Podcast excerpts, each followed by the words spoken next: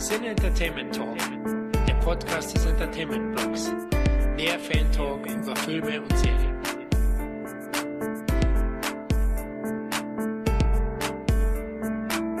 Hallo und herzlich willkommen zu einer weiteren Ausgabe des Sinne Entertainment Talk. Hier ist Florian und ich kann euch im Vorfeld nur eins sagen. Schnallt euch an, denn heute schließen wir uns gemeinsam den Expendables an, um deren vierte Mission auf Blei und Blut zu durchleuchten. Aber bevor es aufs Schlachtfeld geht, stelle ich erstmal meine heutigen Teammitglieder vor. Da ist zum einen unser CET Kampfhammer aus dem hohen Norden, der Kevin. Ja, schönen guten Morgen, liebe Leute. Wie immer pünktlich am Start. Na, Maschine, alles geölt bei dir? Ja, alles geölt. Ich habe gestern den Film gesehen und ich muss sagen, ich bin richtig motiviert heute. Also äh, mein Maschinengewehr ist wie immer geladen. Sehr gut. Ja, zum anderen ist auch wieder unser CT-Feuerwerk und Actionhauding Christoph dabei. Hallihallo, ich wurde zwangsrekrutiert. Man muss sich so vorstellen, so die ganzen Pistolenläufe zeigen so aus, von links und rechts aus dem Bild einfach nur auf meinen Kopf, um jetzt hier vielleicht irgendwas Positives zu diesem Film zu sagen. Halleluja. Ich, ich wollte schon sagen, ich bin gespannt, was aus dir raussprudelt zu X4. Es wird, glaube ich, spannend werden. Ja, zur Einstimmung würde ich mal vorschlagen, dass wir ein bisschen über die ersten drei Teile reden. Kevin, wir beide hatten ja 2014 einen Podcast gemacht. Das war noch vor dem CET, Leute. Das war so ein Testballon. Da war Kevin noch bei bereits getestet.de und ich eben bei Wurfis Blog und da haben wir da einen Podcast. Und ich war noch in den Windeln damals. ja, genau. okay. Könnte sein, ja. Christoph hat am Schaufenster geschaut, ja, genau, zugeschaut. Ja, aber, aber keine Sorge, das war nur ein Fetischding. ja, genau, ein kleiner Spanner, du. Ja, und da hatten wir damals drüber gesprochen, den findet ihr auch im Feed. Die Nummer weiß ich nicht. Aber lasst uns nochmal kurz so aus retrospektivischer Sicht über die ersten drei Expendables-Filme sprechen. Christoph, du darfst loslegen, weil du ja nicht in dem Cast dabei warst. Uh, dann sage ich jetzt einfach mal Teil 1, anders als erwartet. Besonders beim zweiten Rewatch habe ich dann gemerkt, so, okay, es ist jetzt eben nicht dieser 80s-Style, sondern Stallone wollte bei seiner Inszenierung die Elemente nehmen und quasi einen aktuelleren Film machen, gerade was eben die Optik und den ganzen Style anging. Keine Ahnung, ob jetzt der Director's Cut besser war oder die Kinofassung. Beides war gut. Director's Cut war das, was ich in letzter Zeit gesehen habe. Cool. Wie standet ihr zu dem ersten? Ja, äh, kann ich dir nur zustimmen. Äh, ich finde den Director's Cut besser, deutlich besser, allein durch den Anfang. Man sieht dann doch bisschen, das sind ein paar Minuten mehr, aber das macht doch mehr Charakterstärke aus. Gerade bei Lundgren äh, profitiert davon, finde ich. Als gebrochener ja, Ex-Soldat, was auch immer, finde ich besser. Groß aufwendiger Film, muss ich sagen. Der sieht wirklich groß aus. Geile Action, bis auch bei dem Verfolgungsjagd, die zwischendurch ist, die fand ich total verwackelt. Hat mir überhaupt nicht gefallen. Auch der Kampf Lundgren-Lee hat mir damals nicht so gefallen. Aber mhm. ansonsten geiler Film, großer Actionfilm, gut gemacht, das Finale knallig, also da explodiert das in allen Ecken und Kanten, blutig, hat mir super gefallen und natürlich auch die Chemie Stallone Statham. Ja, bin ich bei euch. Also Teil 1 fand ich auch richtig geil. Ich finde schon, dass er einen gewissen 80er-Jahre-Style hat, stellenweise und auch definitiv die Nostalgie gut bedient. Also für mich als Oldschool-Action-Fan. Und äh, ja, der Film lebt letztlich auch stark von der Chemie von Statham, Stallone, auch Lundgren. Also die harmonieren perfekt miteinander, hat sehr gute Bösewichte, zum Beispiel auch äh, Steve Stone Cold Austin, der Stallone ja fast totgeprügelt hat. In echt. Oder? Da hat er das mit dem Rücken gehabt, glaube ich, im ersten. Ja das. Genau, und äh, ja, also schau den auch heute noch gerne an. Klar, kein Meisterwerk, aber wirklich ein guter Film und der hat mir das gegeben, was ich erwartet habe. Und ich finde auch den DC, den Director's Cut, etwas stärker. Der gibt den Figuren mehr Tiefe, wie Kevin gesagt hat, macht das Ganze etwas runder, hat dann auch nochmal einen rockigeren Score, was ich auch passender finde. Also Expendables 1 kann man auch heute noch definitiv schauen. Wobei, genau, das ist der Punkt. Diese Nostalgie ist auf jeden Fall durch die Figuren, durch die Attitüde, aber nicht so sehr beim Style des ersten. Und ich denke, genau da kommt der Film Nummer zwei rein, der auch, finde ich, Simon West bei der Regie sehr oldschoolig gemacht ist, deutlich ruhiger und das ganze Shaky Cam Zeug, was damals en vogue war, nicht mehr mit dabei hat und generell eine jokigere Attitüde hat. Und ich denke, Teil 2 ist das, was alle Menschen erwartet haben, was Teil 1 sein sollte. Superstar-Aufgebot, extrem augenzwinkernder Ansatz, gleichzeitig massive Action Und auch wenn die, die, ich weiß nicht, die haben damals irgendeinen scheiß Gastauftritt von einem, keine Ahnung, Tennisspieler für einen Tag gefilmt, dessen Namen ich vergessen habe, und mussten deswegen äh, den Fight zwischen Statham und Atkins deutlich kürzen, wo ich immer noch sage, was für Spaß sie diese Entscheidung getroffen haben, ist furchtbar. Ja. Äh, wobei anscheinend dieser dumme Gastauftritt dann ohnehin nicht in dem Film vorkam. Aber abgesehen von so Kleinigkeiten wie eben Atkins ein bisschen verschwendet zu haben oder eben, okay, das ist keine Kleinigkeit, oder auch generell, dass das Van Damme versus Stallone Finale ein Tick fetter hätte sein können. Oder generell, dass die scharfe asiatische Action-Dame, die wir jetzt dabei haben, von einer der scharfen asiatischen wirklichen Action-Damen aus circa 20 Jahren Hongkong-Geschichte hätte gespielt werden können. Anstatt von, okay, cool, du bist hübsch, aber wer bist du eigentlich? Aber generell Expendables 2, super unterhaltsamer Partystreifen, extrem viele Referenzen. Ich habe von ein paar Leuten gehört, denen das Teil ein bisschen zu jokey ist. Kann ich verstehen, aber ich würde so weit gehen und sagen, Teil 2 ist konzeptionell die beste Ausführung dessen, was Expendables eigentlich ist.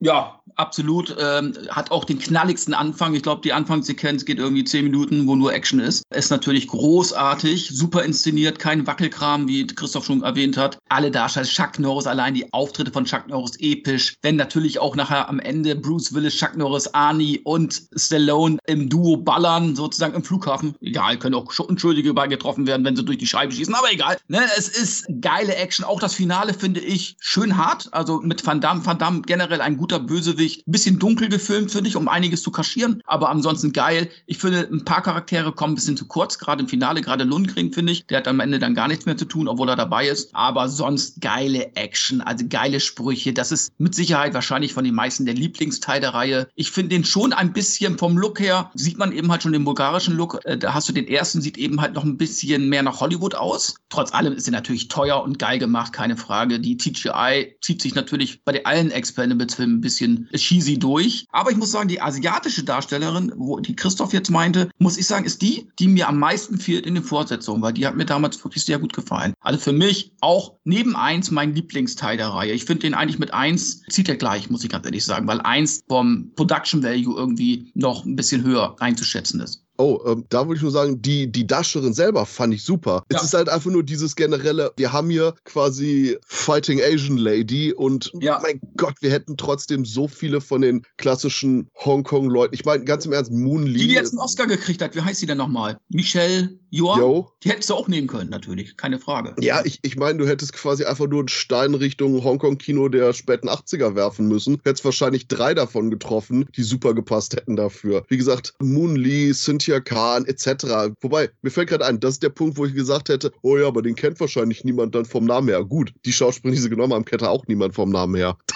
Ja, ja. Ja, da hast du nicht unrecht. Wäre eine Möglichkeit gewesen, dann auch nochmal ein bisschen bekannteren reinzubringen und auch den Markt noch mehr zu bedienen, den asiatischen, was man jetzt vielleicht in den weiteren Fortsetzungen noch stärker forciert hat. Ich finde Teil 2 tatsächlich den besten Teil der Reihe. Der toppt die Vorgänger in allen Belangen und gibt mir genau das, was ich mir gewünscht habe. Das hat der Christoph angedeutet. Spektakuläre Action. Simon West schafft es auch äh, herrlich, äh, Selbstironie einzustreuen, ja, und ich finde ihn eben genau richtig jokey, richtig genug, ja. Und ähm, das Motto des Films ist ja eigentlich auch Barney Ross Motto: Suchen, finden, töten. Ja, fand ich geil, wie er das damals im Flieger gesagt hat, ja, unsere Aufgabe. Und ähm, ja, also klasse, super erweiterte Neben Nebenrollen. Das ist das Patronensalz in der Actionsuppe. So muss es sein und für mich ein super unterhaltsamer Oldschool-Actioner mit einem grandiosen Cast und einer hochunterhaltsamen Inszenierung. Aber den Bulgari-Touch, den habe ich auch schon ein bisschen rausgesehen, ja. Der Straßenzug, wo Chuck Norris auftaucht, der wurde ja dann gefühlt in jeder zweiten Millennium Filmsproduktion verwendet am Ende.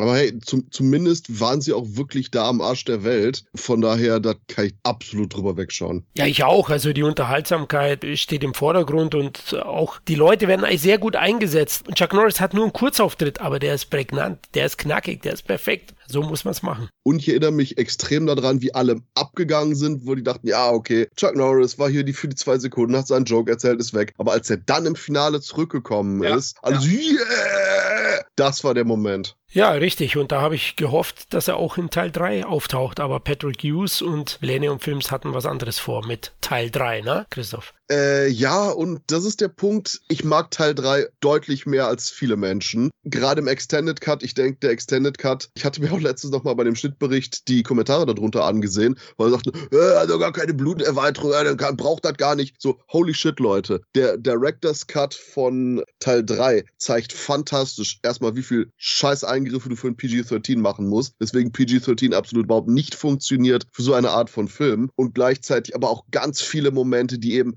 wegen der Intensität rausgenommen wurden. Direkte Treffer, ein bisschen intensivere Erschießungen etc. Und der Film wirkt im Extended Cut teilweise gut wuchtig, hat die gleiche Action wie Teil 2. Das Einzige, was man wahrscheinlich wirklich hätte machen müssen, wäre irgendwelche CGI-Blutsachen wie bei den vorherigen Filmen einzufügen. Und wahrscheinlich wären 80 Prozent der Leute richtig abgegangen auf die erweiterte Fassung. Nur weil da eben generell das Blut fehlte, haben alle dann so gesagt, also, äh, willst du nicht kaufen. Okay, falsch, aber whatever. Problem bei Teil 3 ist einfach das Konzept. Expendables sind eben alte Actionhelden, die man wieder neue Missionen führt. Und gerade dann hier irgendwelche kompletten No-Name-Gesichter zu haben, die eine gute Hälfte der Story einnehmen. Keine Ahnung, das ist, das ist etwas, als ob ich sage, oh, ich will so einen geilen Science-Fiction-Film machen mit Space-Lasern und, und galaktischen Kraken und so. Oh, oh, ja, aber die, die Hälfte des Films spielt einfach nur in der Küche, wo wir über unsere Steuer reden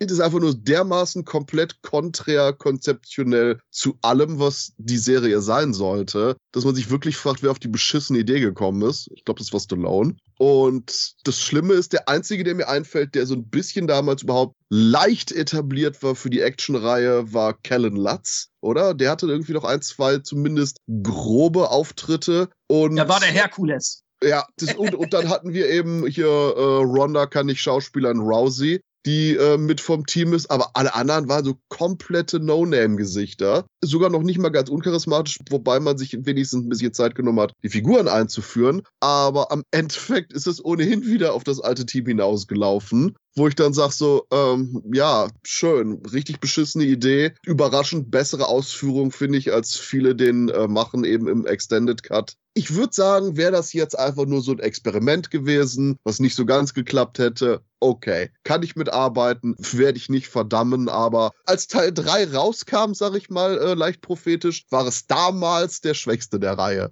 Ja, ich bin da bei Christoph, muss ich sagen. Ich habe auch große Sympathien für den dritten. Mich haben die neuen Figuren jetzt nicht so gestört. Ich weiß natürlich, ja, es ist Expendables. Ich hätte auch lieber die alten gesehen. Warum, warum nutzt du nicht Leute wie Lundgren und so weiter für den ganzen Film, die eher letzten Endes schon immer ein bisschen zu kurz gekommen sind in der Reihe? Aber gut, die haben mich jetzt nicht großartig gestört und dann letzten Endes kommen die alten ja nochmal zurück, wobei äh, dann ein, ein Lundgren und ein Kultur sich dann im Panzer dann irgendwie und sind dann auch weg im Finale. Das hat mich auch gestört, muss ich sagen. Aber das Finale ist knallig. Das wird geballert. Die kämpfen sich von von einer Etage zur nächsten. Selbst Banderas hat mich nicht gestört. Ich fand den lustig. Ich kann verstehen, dass einige den nervig finden. Ich fand den immer gut. Ja, Dito. Und, ne, also mir hat, mir hat der gefallen, muss ich ganz ehrlich sagen. Du hast doch einen großen Cast, was du hier nicht mehr hast, was du in 1 und 2 hattest. Du hattest so ein bisschen ausgeglichen böse und gute sozusagen. Ne? Auf der bösen Seite hattest du zumindest im zweiten Teil hattest du Van Damme und Atkins und so weiter. Im ersten Teil hattest du ja noch hier Eric Roberts und so weiter. Im dritten Teil ist gar kein Ausgleich mehr da. Du hast Mel Gibson gegen alle. Und das verstehe ich die Macher auch nicht. Da du alte B-Stars, die Filme sind ja für Leute wie uns in unserem Alter. Ne? Da holst du einen Olivier Gruner, einen Matthias Hüß und so weiter. Die Fans wissen, wer das ist. Ein Hüß gegen Lundgren lässt du kämpfen oder was ich was. Du holst oh, die B-Stars. Hüß ne? gegen Lundgren hätte man Erektion einfach nur die Sonne verlieren ja, können. Ey. Jeder hätte gesagt, Dark Angel, wir hätten das gewusst. So, und die zu engagieren kostet kein Geld mehr. Die kosten kein Geld großartig. Das ist für so eine große Produktion nichts. Und das ist, verstehe ich auch im vierten Teil nicht. Da, da kommen wir ja später zu. Aber das ist so, finde ich, der Fehler. Du hast dann nur einen Mel Gibson, der gegen alle kämpft. Was ich auch noch gut fand, muss ich sagen, ich fand auch die Chemie gut zwischen Stallone und äh, Kelson Grammer. Muss ich ganz ehrlich sagen, so zwischendurch, wo sie rekrutieren, die jungen Leute, fand ich auch gut. Also ich muss sagen, mir gefällt er, die Action ist gut. Klar, das Blut fehlt. Er war ja immer noch erfolgreich weltweit. Über 200 Millionen hat er ja noch gemacht. Natürlich eine Enttäuschung insgesamt, wenn man das im Vergleich äh, sieht. Der hat über 100 Millionen weniger eingespielt als der zweite. Aber insgesamt mochte ich den Film, muss ich ganz ehrlich sagen. Und äh, ich sehe den fast genauso oft, äh, wie ich die ersten beiden Teile sehe. Okay, dann muss ich euch, glaube ich, mal in die Suppe rotzen hier. also ich kann wenig anfangen mit Teil 3 immer noch. Die Punkte, die er angesprochen hat, die kritisiert werden, die kritisiere ich eben auch. Harrison Ford komplett verschenkt. Was macht er da eigentlich? Keine Ahnung. Genauso Bruce Willis ersetzen, weil der zu viel Geld wollte. Genau, aber Willis hatte wenigstens einen netten Kirchenblausch im ersten Teil mit Stallone und mit Schwarzenegger. Dann die Next Pendables, so nenne ich sie ja. Schwächeln alle, kaum Charisma. Ja, Lutz mag vielleicht physisch Eindruck machen, aber dann schauspielerisch und dann auch diese Motorrad-Action-Sequenzen am Ende. Ach du Scheiße. Wer will denn so einen Fick sehen? Also ich nicht. Äh, oh. Nee, sorry Leute, jetzt werde ich hier aggressiv. Jetzt, jetzt geht's hier ab. Hey. Jetzt wird's R-rated. Dazu, oh Gott, der dauersabbelnde Latino-Clown. Anthony Banderas. Ich hasse ihn jetzt schon dafür, dass die Macher anscheinend gedacht haben, das ist so gut, wir setzen in Teil 4 seinen Sohn ein. Ja, super. da bin ich bei dir. Das war doch so, dass der Charakter ursprünglich Jackie Chan sein sollte, oder? Auch mit dem Plappern, auch mit den ganzen artistischen Sachen, wo der überall rumkraxelt und Co. Das hatte ich richtig in Erinnerung, oder? Ja, hast du richtig in Erinnerung, aber der hätte das vielleicht ja auch anders rübergebracht und da wäre es dann auch gelungen. Deswegen finde ich, wird auch viel verschenkt und die Balance stimmt nicht und das Konzept, das hast du ja auch erwähnt, Christoph, und das gefällt mir nicht. Die Balance auch vom Einsatz der Leute. Kevin ist ja da auch bei mir. Jetzt hole ich ihn in mein Team. Komm, Kevin. Verräter. Oh. ähm, ja, zum Beispiel mit Dolph Lundgren. Ja. Genau, Dolph Lundgren im Panzer und sowas. Also da war ich einfach enttäuscht. Natürlich ist es ein unterhaltsamer Actionfilm, dem man auch noch ein gutes Budget ansieht. Aber der Untertitel des Films, A Man's Job, der passt ja nicht. Das ist A Boy's Job. Ja, weil den Expendables hier doch vorwiegend im letzten Finaldrittel da ein Gas geben. Wesley Snipes muss ich noch lobend erwähnen und dessen Ausbruch mit dem Zug, auch wenn es ein bisschen CGI-Schwächen gibt, wie bei jeder Millennium Films Produktion, aber war ein geiler Einstieg insgesamt. Aber Boah, Snipes, Snipes war ein Gewinn, ja, muss ich auch sagen. War ein Gewinn, aber Anthony Banderas, also, oh nee, Gott. Nein, Leute, no. Und auch die neuen passen überhaupt nicht. Deswegen ist der Film für mich damals ganz klar der schwächste gewesen. Also dem habe ich schon ein paar mehr Sternchen von der Schulter gerissen als dem Vorgängern. Deswegen habe ich mich ja auch nicht wirklich auf Teil 4 gefreut. Daher auch der Übergang. Wie habt ihr auf die Ankündigung von Expendables 4 reagiert? Bring it on, baby. Ach du Scheiße. Kevin. Ja, ganz, ganz, ganz im Ernst, das ist, das ist so dieses so, war das überhaupt die Frage? Natürlich ist es geil, da einen vierten Teil zu haben. Erstens, Filmserien, cool. Bin immer gespannt, wo es hinläuft. Und hier ist, nachdem man Teil 3 gemerkt hat, ah, okay, PG-13 hat nicht ganz so funktioniert, hm, neuer Cast, der nicht etablierte Actionstars ist, hat nicht so ganz funktioniert. Also man hat all die Sachen ausgetestet, von denen man meinen sollte, dass jemand aus ihnen lernen könnte. Zwinker. okay, ja gut, ich verstehe das sogar. Ich bin auch so ein Fortsetzungspurist. Ich, ich sammle die auch alle, auch wenn die beschissen sind. Hallo, Escape Plan 2 und 3 hier im Regal. ich hab sie dann doch. Da kommen wir auch gleich dazu. Ich dachte, 50 Cent ist das erste Mal mit Stallone im Einsatz. Nee, das war der vierte Film in der Escape Plan 3. War ja auch jedes Mal an seiner Seite. Ja, Kevin, wie ist bei dir? Vorfreude? Naja, ich bin ja immer froh, wenn ich die alten Hautdegen noch im Kino sehen darf. Ja, also die sind ja auch ein gewissen Alter, wo du weißt, also in absehbarer Zeit ist es nicht mehr so. Und von daher freue ich mich natürlich, je länger die Gerüchteküche gekocht hat oder die Produktionszeit. Ich kenne ja auch einige, die da irgendwie dabei sind, äh, so wie Mike Möller Thriller zum Beispiel, dann kriegt man ja auch so ein paar Sachen mit, wo man dann denkt, oh oh, Stallone spielt nicht so lange mit, er hat nur drei Drehtage oder so, da weißt du schon, in welche Richtung das gehen kann. Also dann den, den Cast, wo du dann gesehen hast, wer dabei ist, Megan Fox, ganz ehrlich, was hat die bei Expendable zu suchen? 50 Cent, da frage ich mich, was soll das? Hast du nicht einen Euro, um einen anderen Star dir zu holen? ganz, ganz, im Ernst, Kevin, einfach nur die Sache, dass du nicht 50, sondern 50 Cent sagst. Macht ja, genau. Ne, also, up, da muss man dann schon sagen, da weißt du ungefähr, in welchem, du weißt von vornherein, allein beim Cast, und der Cast ist ja an sich gar nicht schlecht, du hast ja immer noch viele Namen dabei von den alten Action, aber eigentlich ist eher das Problem nicht die fehlenden anderen Stars, sondern die, die dazugekommen sind, letzten Endes von den Namen her, ja, die da einfach auch nicht reinpassen. Ich glaube, das hat auch viele Leute abgeschreckt davon abgesehen. Und äh, dann die Werbung, die ersten, den ersten Trailer fand ich nicht so gut, den zweiten dann besser mit dem Blut und so weiter. Da haben sie dann voll auf Blut gemacht, obwohl er jetzt ja auch nicht wirklich blutiger ist als der zweite oder so, ne? Also ganz ehrlich, damit lockst du dann vielleicht noch den letzten Gore-Hound irgendwie vielleicht noch rein, aber bei den meisten ist, glaube ich, das Problem die Kritiken, dass der nicht so gut gelaufen ist, jetzt schon mal vorab gesagt. Und eben halt auch der Cast, wenn du dann siehst, 50 Cent, Megan Fox und so weiter, statt Arnold Schwarzenegger und äh, Mel Gibson oder so, ja. Also es ist dann schon ein Unterschied. Wie der Film mir dann am Ende gefallen hat, können wir ja leicht reden, aber wie gesagt, die Vorfreude wurde dann geringer, also die Erwartungshaltung, wollen wir mal so sagen, wurde geringer. Was aber letzten Endes nach dem gestrigen Kinobesuch mir gut getan hat, dass ich null Erwartungen hatte. Da stimme ich dir zu. Also es war ja bei mir ähnlich. Ja, also wirklich groß gefreut habe ich mich nicht, weil ich mir gedacht habe, ah, die werden das, das Ruder nicht mehr rumreißen mit dem vierten Teil. Millennium Films wird nicht noch mehr Geld ausgeben. Das Budget sagt zwar was anderes offiziell, aber das glaube ich nicht. Da können wir auch noch mal drüber reden. Und äh, eben auch die ersten Trailer, wo ich gesehen habe, boah, äh, sorry. Man sieht dann auch dem finalen Film an, dass es hier konzeptionell mehrere Verwerfungen wohl gab und Umstellungen, weil ursprünglich war es ja schon so geplant, dass es einen Spin-off-Film zu Expendables geben soll mit Jason Statham in der Hauptrolle als Lee Christmas und der Film sollte den Titel A Christmas Story tragen, ja. Und der scheint ja umgestaltet worden zu sein. Ich würde jetzt behaupten, das sieht man eindeutig, wenn man es dann weiß, oder? Ja, wobei der Punkt ist, das ist immer noch das Beste am Film. Ich, ich sitze hier gerade auf ein paar Megan Fox-Scherzen, weil das war mein Punkt, wo ich noch, was die Ankündigung anging, gesagt habe, oh fuck. Als dann klar war, dass Megan Fox nicht nur dabei ist, sondern auch irgendwie eine Hauptrolle hat. Die ganze Max, Megan Fox sieht langsam so komisch aus, die kann zwei Sachen noch machen. Entweder einen Michael Jackson-mäßigen Gastauftritt bei einem Man in Black-Film oder Oder bei einem Remake von Mannequin auftreten. Das Problem ist, da müssten wir nur noch jemanden haben, der die Mannequin-Figur spielt, wenn die zum Leben erwacht ist.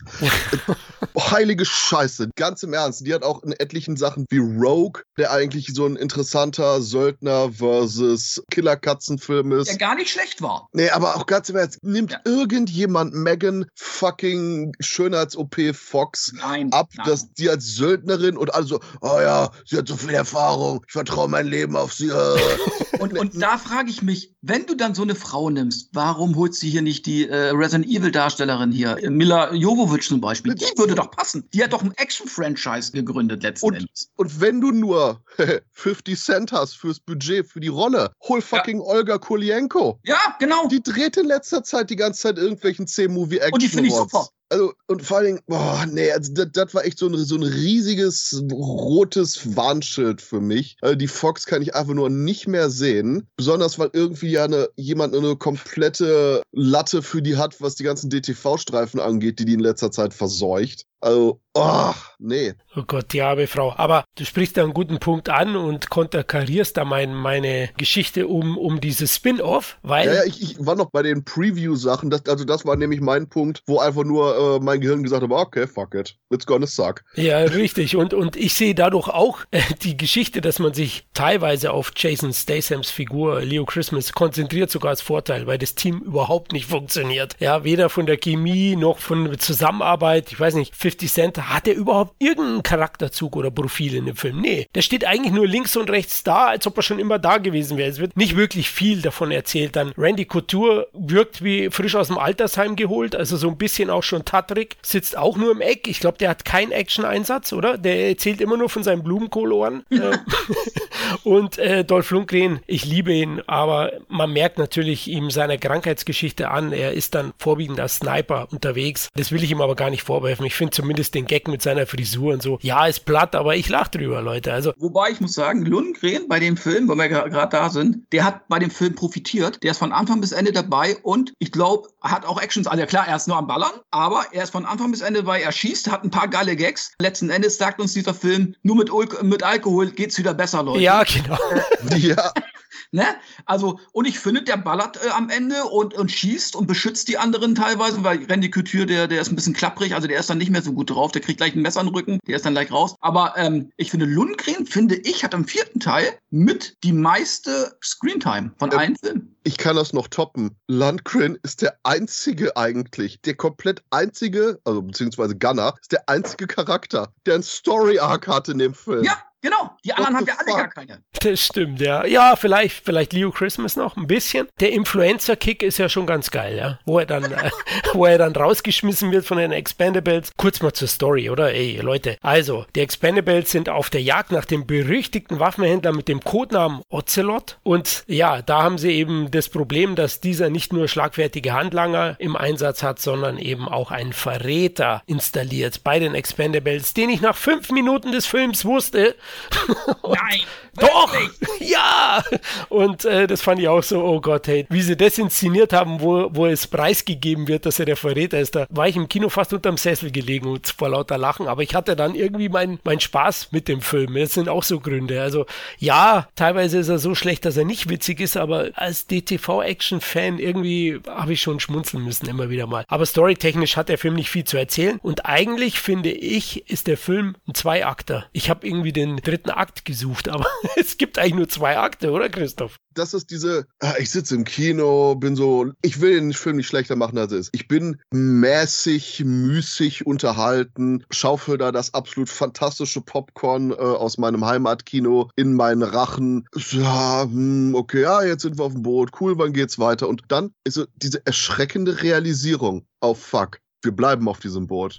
Oh fuck, ja. der ganze Film ist das jetzt. Oh fuck. Ja, und das war so ein weiteres, weiterer Moment, wo dann einfach nur so die Stimmung nochmal so runtersagt, wo du dann wirklich gefangen bist als Zuschauer mit den Leuten auf diesem Boot. So, nein, Gott, warum? Ja, das stimmt. Da muss sagen, bei den anderen Expendables, da bist du von A nach B, nach C, nach D gegangen. Hier gehst du von A nach B, Ende. Darum, der Film, dass er genauso teuer war wie alle anderen, da können wir vielleicht gleich noch drüber, das ist, das kann ich mir nicht vorstellen. Er ist immer noch von der Action, also da muss ich sagen, dafür, dass er nachher nur auf dem Schiff spielt, quasi eine Stunde, ist da viel Action drin. Da haben sie gut äh, irgendwie äh, hinbekommen, dass da immer, immer was los ist. So ist es nicht. Aber er hat eben halt nicht die Größe wie alle anderen drei Filme. Er sieht deutlich kleiner aus als alle anderen drei Filme. Das einzige, er ist natürlich kurzweilig, also der Film, der fängt an und dann ist auch schon wieder vorbei. Das muss man ihm zugute halten. Und es ist einfach ein Statham-Film, in dem, ich glaube, Christoph hat es mir gestern mehr, oder vorgestern per Telefon gesagt, ist ein Statham-Film mit Expendables, ja. Also um Statham sozusagen die ganze Action machen zu lassen, lässt du die Expendables in eine Falle tappen, die sich dann erstmal eine halbe Stunde in so einem äh, Raum äh, befinden und sich gegenseitig Vorwürfe machen sozusagen. Und äh, Statham macht dabei die Hälfte aller Killer schon selber platt. Aber trotz allem, ich muss es trotzdem sagen, er ist kurzweilig. Er macht trotzdem Spaß, aber es ist für mich einfach ein gut budgetierter DVD-Film.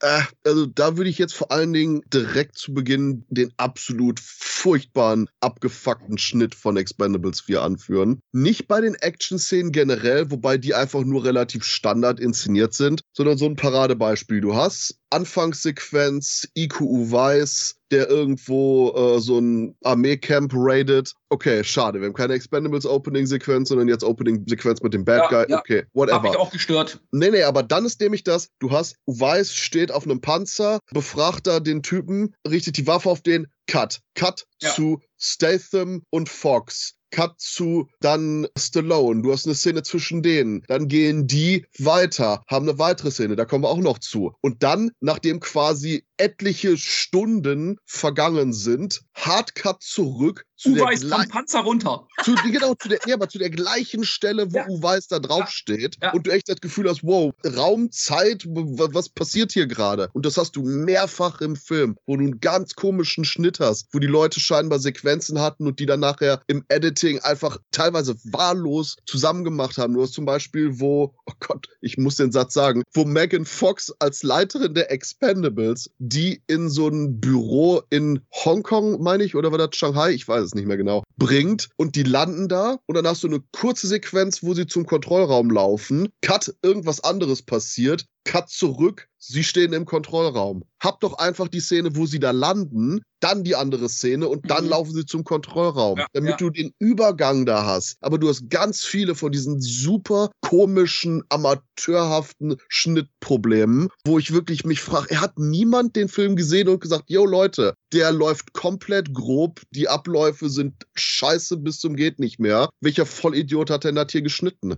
Ja, technisch ist der Film generell eine Katastrophe. Also nicht nur der Schnitt, sondern äh, auch der Look. Ja, zu Beginn geht's noch, finde ich, stellenweise eben den Einstieg, den du erwähnt hast. Aber später sieht vieles aus wie aus der CGI-Hölle aus China. Ja. Ich war an Hidden Strike erinnert und muss tatsächlich dann feststellen, dass der Regisseur derselbe ist. Also das war auch nochmal so eine, ja, so eine Eingebung von meiner Seite her und ähm, das hat mich dann auch gestört. Zum Beispiel die Bootsfahrt von Tony Jaa und Jason Statham. Ich weiß nicht, wo die saßen. Die, die saßen hier bei, läuft gerade zu Oktoberfest, wahrscheinlich auf irgendeinem so Karussell. Ja? Also, hinten haben sie dann einfach nur einen Vorhang hingezogen. Also, oh Gott, war das schlecht gemacht. Und da bin ich auch bei Kevin wegen den 100 Millionen Budget. Also den Scheiß könntest du vielleicht einen Vierjährigen erzählen, aber nicht mir Ja, aber da muss ich reingrätschen. Ich habe in letzter Zeit einige Direct-to-Streaming, Direct-to-Video China-Produktionen gesehen, weil die irgendwie Monster- und Abenteuerfilme en masse rausrotzen. Viele von den Effekten sind besser. Okay, aber nicht bei Hidden Strike, sorry, aber. nee, nee, nee, nee, ja. nicht, nicht bei, absolut nicht, nicht bei Hidden Strike. Nee, aber einfach nur, dass sogar da die DTV-Schiene aus China deutlich, keine Ahnung, besonders du hast einfach nur diesen komischen künstlichen Look. Ich denke, es ist zum einen ein Problem von der CGI, aber auch zum Look von der Ausleuchtung, die hier Scott äh, Wow, äh, wir nennen ihn nicht Scott Wow. das ist aber sein Spitzname in der Branche. wow. Ja, ja, Scott Au, ähm, da reinbringt, weil, wie gesagt, es ist die komische Ausleuchtung, die du auch schon bei Hidden Strike hast. Aber das Problem bei Hidden Strike ist, da dachte ich, ah, okay, die Action-Szenen sind zumindest cool gemacht, die Martial Arts-Sequenzen. Guck mal, Expendables 4 und dann die Realisierung, dass die ganzen Martial Arts-Sequenzen mit Sicherheit Jackie Chans Stunt-Team waren und das Team nicht zurückgekommen ist für Expendables 4, der einfach nur eben Box-Standard westliche 0815 Action-Inszenierung hat. Ja, aber dafür ist die Chemie zwischen Stallone und Statham besser als zwischen Cena und Chan aus meiner Sicht. Aber okay, da könnte man sich drüber streiten, aber die sind ungefähr auf einem Level. Ich gebe dir schon recht. Also ich will dich jetzt gar nicht, will dir gar nicht den Wind aus dem Segel nehmen. Und statt Action-Legenden haben wir auch schon erwähnt, werden dann hier Musiker eingebaut wie, wie 50 Cent und Influencer. Wie gesagt, Antonio Banderas Sohn oder dessen Figur, was, was macht denn der da? Der labert da einen auf, der geht einem nur auf die Nüsse. Ich habe mir gewünscht, der kriegt einen Kopfschuss nach vier Minuten. Ja, also, also da muss ich auch sagen, dieser Charakter ist wirklich sinnlos und der nervt wirklich, dann mit seinen Sexdingern, wo dann, äh, ne? Ja, auch null lustig, ne? Also. Ja, null lustig und äh, wirklich, äh, das interessiert keine Sau. Auch diese blonde tätowierte, ich weiß gar nicht, wie sie heißt, Trench oder wie sie heißt, auch völlig null. Also die ist einfach nur. da. Meinst, meinst du die, die heiße Asiatin Lash? Lash, genau. Ja. Die hat am Ende vielleicht ein paar Fight-Szenen, die finde ich gar nicht so schlecht, aber letztendlich, die ist einfach nur da. Keiner weiß, warum sie da ist. Naja, gut, okay, ist eine von den Expendables, haben sie wohl irgendwann mal rekrutiert, was auch immer. Also da muss man sonst ehrlich sagen, da hat man sich wirklich null Mühe gegeben, die zu etablieren. Das hat man mal Antoni Banderas, den hat man ja wenigstens noch eine, eine Vita gegeben. Ja? Da konnte man nachvollziehen, warum er so ist, wie er ist. Aber die anderen waren einfach nur da und das war's. Von daher, das haben die sich einfach gemacht. Dann hat, wie gesagt, Christoph recht, Schnitt völlig katastrophal. Trotz allem muss ich wirklich sagen, er hat mir trotzdem Spaß gemacht, weil immer was zu tun, also im Schiff, es wird, es wird viel geballert, es gibt viel Explosionen. Das kriegst du alles als normaler Action-Fan, aber du kriegst nicht das, was du von den Expendables gewohnt bist, letzten Endes. Einen großen Film, das ist kein großer Film. Er wirkt irgendwie klein. Und auch dieser künstliche Look, den ihr ja auch schon erwähnt habt, der mir in den Trailern schon aufgefallen ist, das sieht aus wie beim Moonfall, wo jeder, der irgendwie miteinander redet, vor so einer Leinwand steht. Also der wurde zu 90 Prozent mit Sicherheit im Studio gedreht. Und das siehst du den Film an und das hattest du bei den Vorgängerfilmen nicht. Was? Es gab dieses Schiff gar nicht? Oh. ja, haben mir auch gedacht, das ist eine Lagerhalle.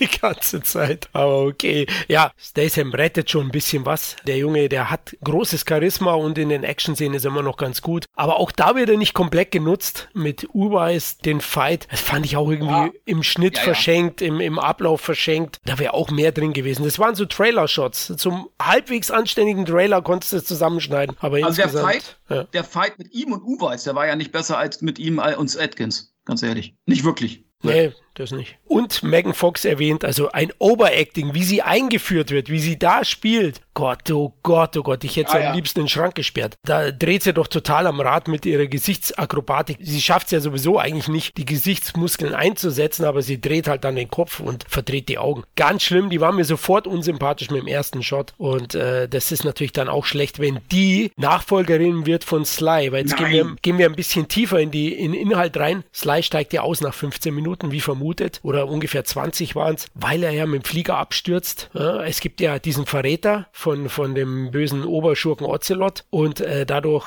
kommt es dazu, dass Stallone draufgeht, ja, abstürzt, vermeintlich. Ja. Und ähm, ja, Megan Fox wird die neue Anführerin und Jason Statham entlassen sozusagen.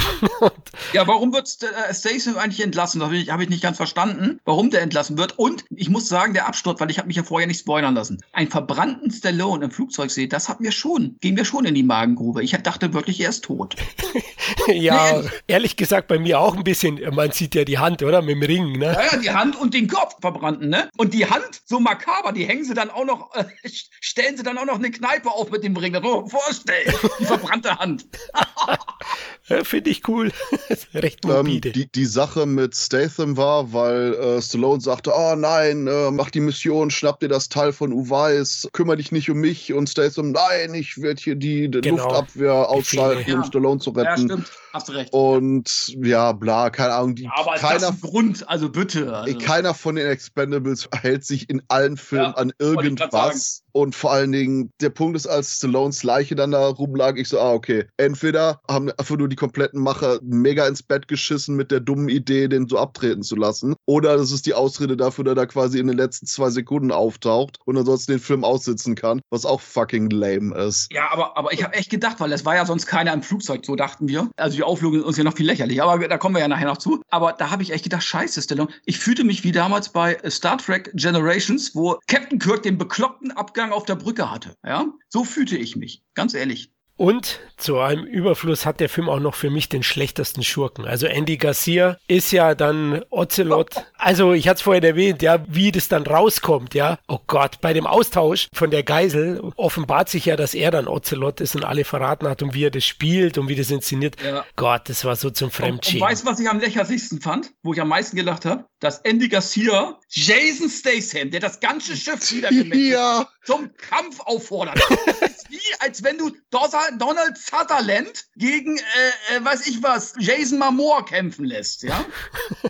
okay, da habe ich erstmal eine Sache. Äh, Florian liegt falsch, dass das der schlechteste Bösewicht der Reihe ist. Das Problem ist, What? der Film hat keinen Bösewicht. Ja, okay. Das ist das riesige Problem. Du hast keinerlei Antagonisten. Ich meine, klar, du hast IQ Weiß, der rumsteht und rumsteht und ich meine, am Anfang eine kurze Actionsequenz hat von Blinzel und du verpasst es und dann am Ende absolut mittelmäßig von Statham einfach nur abserviert wird und das war's. Und ich hatte wirklich diese Hoffnung, dieses, ah, okay, die machen da ein großes Teil drum. Ich hoffe nicht, dass es Andy Garcia ist, weil das ist der einzige andere große Name hier im Film und das wäre zu offensichtlich und scheiße. Ich hoffe, das Konzept ist, die haben irgendeinen coolen Gastauftritt, von dem keiner was gewusst hat und karren den dann quasi im Finale raus. Hey, von mir aus, lass es Schwarzenegger sein, lass es sonst was, lass es irgendjemand sein, der quasi für ein oder zwei Drehtage nur da ist, weswegen die so ein großes Behalt drum machen und den dann so aufbauen, dieses, ah, Surprise, Final Endboss, Secret Ending unlocked, irgendwie sowas, dass du quasi dann, ja, um es kurz zu machen, ich hatte auf irgendwas Cooles gehofft. Gerüchteweise sollte es Bruce Willis werden aus Church, der zurückkehrt. Ah, Aber ging ja nicht. Aufgrund seiner, seiner Demenzerkrankung, seiner schweren, konnte er nicht mehr zurückkehren. Aber das war geplant. Nein, oder wenn du einen Nicolas Cage dahin, überhaupt als Bösewicht, da brauchst du sowas wie Travolta oder Cage, die ja heutzutage auch keine Mi- Milliardenbeträge äh, mehr kosten, ja? Also das sind so Dinge, die kann ich nicht nachvollziehen. Und wie gesagt, dann am Ende auch nach Garcia sagt zu Statham, komm her, Mann gegen Mann!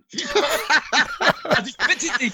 Also wer kommt auf diese Idee? Wer kommt, das das ist ja eigentlich schon eine Beleidigung auch für Statham, dass der nicht eingeschritten hat. Das kann ich nicht nachvollziehen. Und wo war eigentlich Terry Crews? Den habe ich ein bisschen vermisst, weil ich fand den auch immer toll. Terry Crews ist nicht in dem Film, denn soweit ich das verstanden habe, Terry Crews hat ja vor ein paar Jahren die Story erzählt, dass irgend so ein großer Produzent dem einfach nur ungefragt an den Sack gepackt hat und mehr oder weniger abschleppen wollte zu seinem Zimmer. Und Crews so, äh, what the fuck ist hier passiert? Und das Problem ist, dass das anscheinend einer von Millennium Films war. Da waren dann die Millennium Films Leute ein bisschen nicht angetan, dass das rausgekommen ist, weswegen Terry Crews nicht wiedergekommen ist für den Film. Also das ist das, was ich gerüchtegemäßig dazu gehört habe und holy fuck. Das wäre heftig, was ich cool gefunden hätte. Und man merkt, Stallone hat es schon verstanden, auch das Konzept mittlerweile. Er hat auf der Experience in Birmingham 2019 gesagt, also er würde sich als Rückkehrer wünschen, Dolph Lundgren, ist ja passiert, und als Neueinsteiger bei der Expendables 4 Cole Weathers und Kurt Russell. Und genau das wäre es gewesen. Ja, Ja. Ja, also die zwei zum Beispiel wären ein absoluter Gewinn gewesen. Hol doch Steve Austin zurück oder ist der im ersten gestorben? Wahrscheinlich. Der, der, der ist sehr, sehr stark, extrem deutlich gestorben und verbrannt.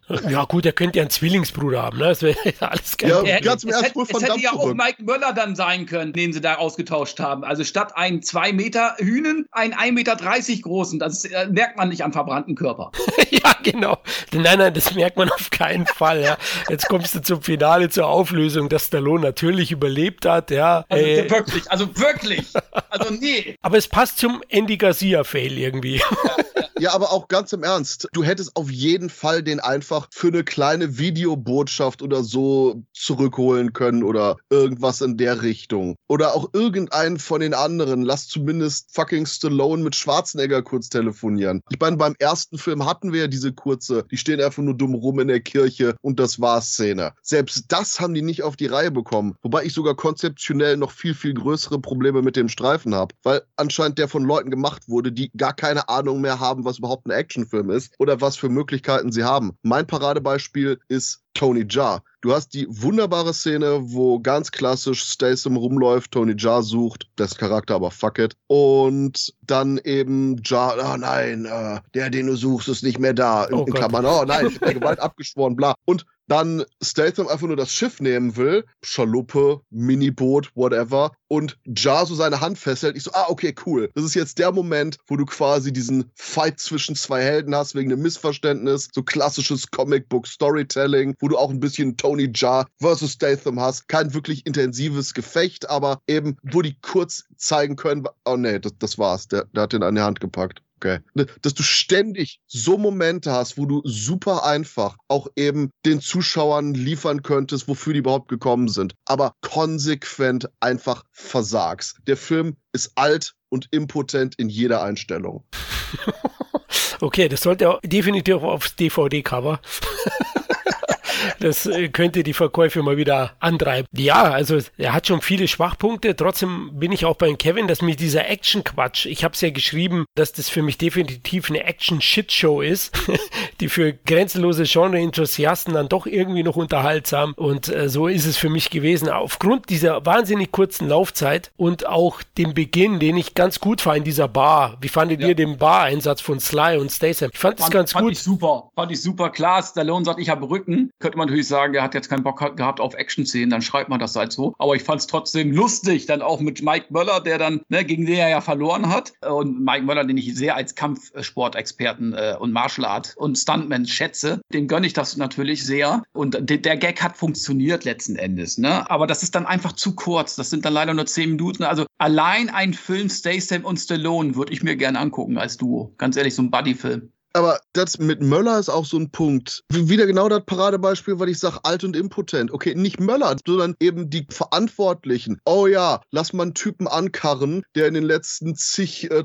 Jahren überall für supergeile Action als Ja. Stuntman, Choreograf gesorgt hat und lass den einfach mal nichts machen. Oder eben auch wieder, um auf Jar zurückzukommen, mach so einen riesigen Trubel drum, dass er nicht wieder kämpfen will, aber dann natürlich wieder kämpft und nach irgendwie zwei, drei Minuten, wo er halbgar mit US-brackiger Inszenierung Leuten auf die Fresse haut, komplett im Hintergrund von der Truppe verschwindet. Du hast einen Menschen von den Machern, die vor einer riesigen Kiste mit Spielzeug sitzen und dann ihr Handy rausholen, um auf Twitter zu surfen. Ja, aber ganz keine ehrlich, Ahnung haben, was sie machen sollen. Die hatten Kurt Wimmer und der, der eigentlich für Action schon einiges vorzuweisen hat. Da hast du aber noch sämtliche andere Drehbuchautoren und das ist dabei zustande gekommen. Ganz ehrlich, ich habe letztens mit Nico ein Drehbuch gemacht. Das haben wir in zwei Nächten geschrieben und ich will jetzt nicht sagen, dass es ein Meisterwerk ist, aber das ist besser durchdacht als das. Ja, ganz ehrlich, wer schreibt das? Ey, Also, äh, äh, ne? aber, aber ganz im Ernst, Kurt Wimmer ist jetzt wirklich nicht das Ausrufezeichen. Ich Nein, mein, der hat auch E- viel Zeit. Equilibrium, die Action war Ah. gut. So, Wenn man ja. auch nur für eine Millisekunde über die Story nachdenkt, ist alles einfach nur mega dumm. Dann ist das Total Recall Remake von ihm geschrieben, wo genau das Gleiche zutrifft. Wir haben Gesetz der Rache, der coole Momente hat, aber auch dermaßen an den Haaren herbeigezogen ist, dass bei der kleinsten, leisesten Hauch von Intelligenz, die irgendwie dann in der Script wehen würde, alles zusammenbricht. Ja, aber das waren Äh, ja noch Filme, wo ich sage, gut, das ist- muss man erstmal, ne, aber also das ist ja, wie du schon sagst, auch die Auflösung. Allein ist der Lohnauflösung. Also ich bitte dich, der arme Mike Möller, was kann der dafür? Aber eins muss ich sagen, das habe ich auf jeden Fall nicht kommen sehen.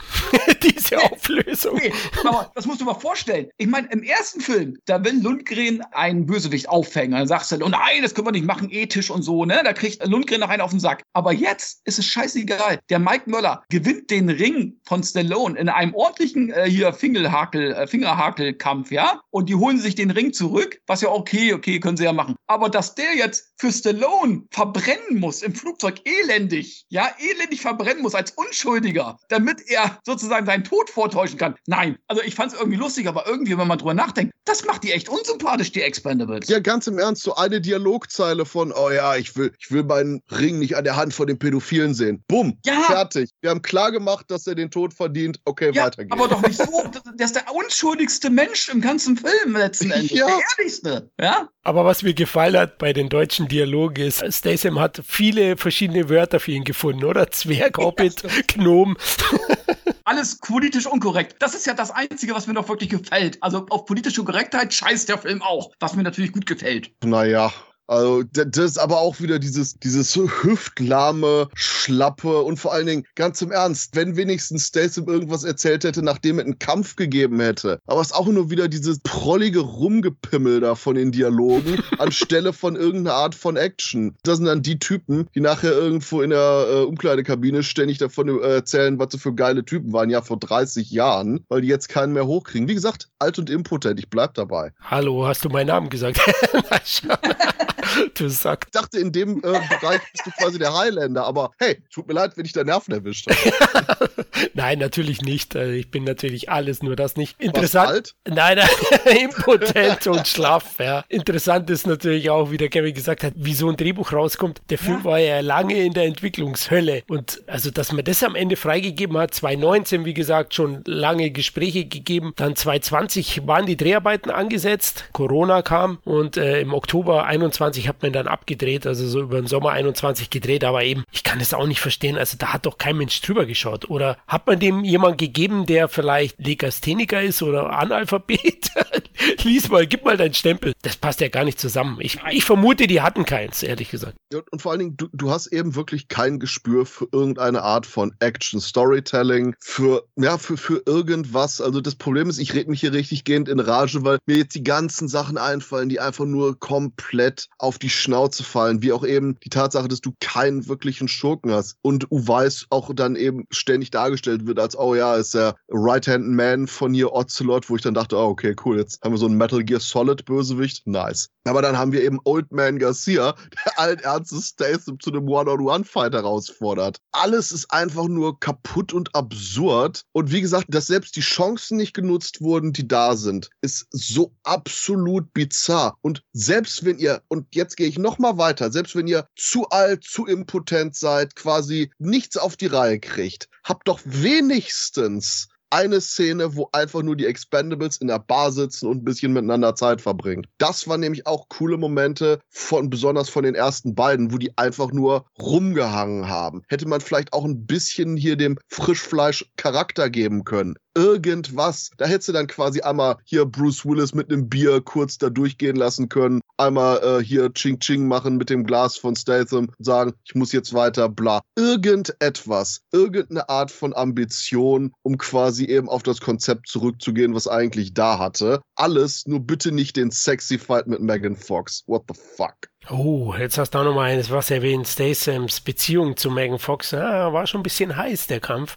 Wo ist die von vorher? Ich meine, Jennifer Carpenter, nee, wie hieß die? Hier die äh, von den ganzen Joss Whedon-Sachen, Angel, Buffy. Charisma Carpenter, die ja vorher quasi langjährige Freundin von Statham ist, plötzlich einfach nur verschwunden ist. Fuck it, gib der einfach nur die Rolle. Dann hätten wir zumindest ein bisschen Continuity dazwischen. Ja, das wäre Möglichkeit gewesen, aber sie haben einfach auf die ersten drei Teile geschissen und wie du zu Beginn gesagt hast, auch nichts draus gelernt. Leute, trotzdem kaufe ich ich ihn mir wieder, ja, auf Blu-ray. Ich muss ihn ja retten, oder Kevin? Weil mit dem Kinoeinsatz wird er auf keinen Fall Plus machen.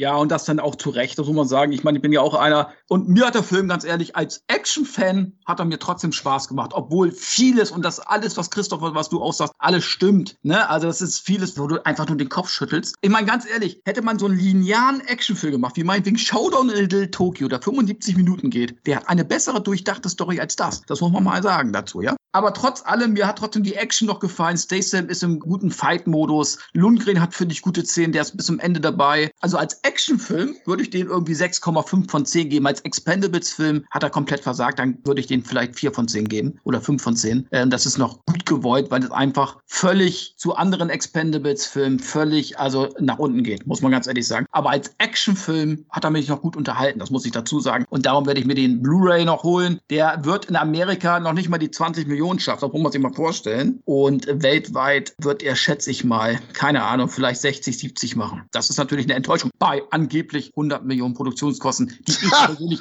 die ich nicht sehe. Ich sehe nicht mal 50. Ja, Statham kriegt bestimmt einiges und Stallone für die drei Tage pro Tag wahrscheinlich Millionen, oder Kevin? Schätze ich. Ja, du lass uns Statham meinetwegen 10, 15 bekommen haben, Stallone 5. Lass sie durch die ganzen Gagen meinetwegen 25 Millionen ausgegeben haben. Also mehr als 25 für diesen ganzen Film, der für mich 90 Prozent von einer, von einer Greenscreen äh, entstanden, der aber natürlich auch noch viele Action-Szenen und so hat. So, darum will ich den jetzt einfach mal, weil ja auch alles teurer geworden ist, 25, 30 Millionen als reine Drehkosten und Postproduktionskosten zugestehen. Aber jetzt stell dir vor, hätte Isaac Florentine, was hätte der mit 50 Millionen gemacht? Ich glaube, einen ganz anderen Film. So, also von Fünf daher. Filme. Ja. So, und von daher, das ist für mich bis heute sowieso eine Frage. Warum holt man sich nicht solche, solche Leute wie Isaac Florentine zum Beispiel, die solche Filme können, die, die wissen, was die Fans wollen, ja? Und eben halt so alte B-Stars und so weiter. Das ist eben halt das, was letzten Endes die Reihe nicht eingehalten hat. Da holt man sich Leute wie 50 Cent und Megan Fox, wo man fragt, warum? Warum? Was haben die bezahlt? Hat, hat sich 50 Cent da irgendwie eingezahlt, irgendwie, dass er da eine Rolle bekommt? Wo habe ich manchmal eh schon manchmal die, den Verdacht habe, dass manche Leute sich einfach reinkaufen in solche Filme. Wobei, Äh, da, da muss ich jetzt einfach ausnahmsweise meine Lanze brechen für 50 Cent. ähm, der Punkt ist schlicht und ergreifend, der hat ein riesiges Schar von DTV-Sachen gemacht. Ja, gut. Ja. Und ich meine, fuck, okay, nicht so viel davon Action, eher so Thriller, äh, Wannabe Tarantino-Stuff, aber zumindest da auch mit Willis teilweise und hast du nicht gesehen. Hat ein paar richtig funny äh, Videogames, wo der quasi komplett nur durch die Gegend rennt und Leuten in, ins Gesicht schießt. Gutes Zeug. 50 Cent ist nicht das Problem. Die Frage ist, wo zum Teufel ist Michael J. White? Wenn ihr Terry Crews nicht dabei haben wollt, weil der eben äh, erzählt, dass eure Produzenten Leuten an den Sack greifen, gut. Ist ein bisschen kontrovers, gebe ich zu. Aber warum ist Wesley Snipes nicht dabei? Michael J. White. Ich meine, Michael J. White ist einer der biggest badasses on the planet gerade. Der ist ein super Kämpfer. Der kann hier, ich meine, zum Beispiel sein, sein Sudden Death Film. Sieht aus, als hätte der für ein Budget von einem halben Käsebrot gedreht. Hat bessere Action als das hier. Wo ich auch wirklich sage, ganz im Ernst, Leute, es gibt so eine große Auswahl. Selbst wenn ihr auf jeden Cent schaut. Macht irgendwas draus. Aber ja, sind wir wieder bei dem alten Spruchlein hier. Auch regietechnisch hätten sie hätten einen anderen Wow gegeben, der besser ist. Rick Roman zum Beispiel. Ja? Heißt der genauso, ist ja der Namensvetter. Ich weiß gar nicht, ob die verwandt sind. Der gute Mann hat ja immerhin Shotcaller gemacht und Angel Has Fallen. Also das wäre ein guter Regisseur gewesen, der meiner Meinung Wir- nach gute Wir Sachen hatten einen besseren Regisseur an Bord, der heißt Dolph Lundgren. Zum Beispiel. Stimmt, ja. Oder Sly, ja. Deine Regiefilme sind alle super. Also die, für das Geld, was er immer zur Verfügung gehabt hat, hat er gute Filme gemacht. Ich habe keinen schlechten Regiefilm von Dolph Lundgren gesehen. Da muss man auch sagen, selbst den hättest du an Bord und einen vernünft, also so einen Film definitiv zu machen. Und das ist einfach schade, dass du dann irgendwelche Leute nimmst, die da irgendwie neu reingekommen sind. Warum holst du dir nicht diese Fachleute, die das wirklich kennen, von der Pike auf? Das ist für mich unverständlich, muss ich ganz ehrlich sagen. Ja, am Ende, glaube ich, sind wir alle nicht so ganz zufrieden mit dem Film, sagen trotzdem, Leute, seid ihr Stallone-Fans oder Action-Fans, dann solltet ihr ihn schauen. Ja, man muss sich's irgendwie antun. Gehört einfach zum Studieren des Genres dazu. Ja, Jungs, ich glaube, dann sind wir am Ende angekommen, oder? Naja, ich, ich sag mal so, Film war leider scheiße und ich habe ihn vorbestellt, weil ich ein Idiot bin. Genau, Dito.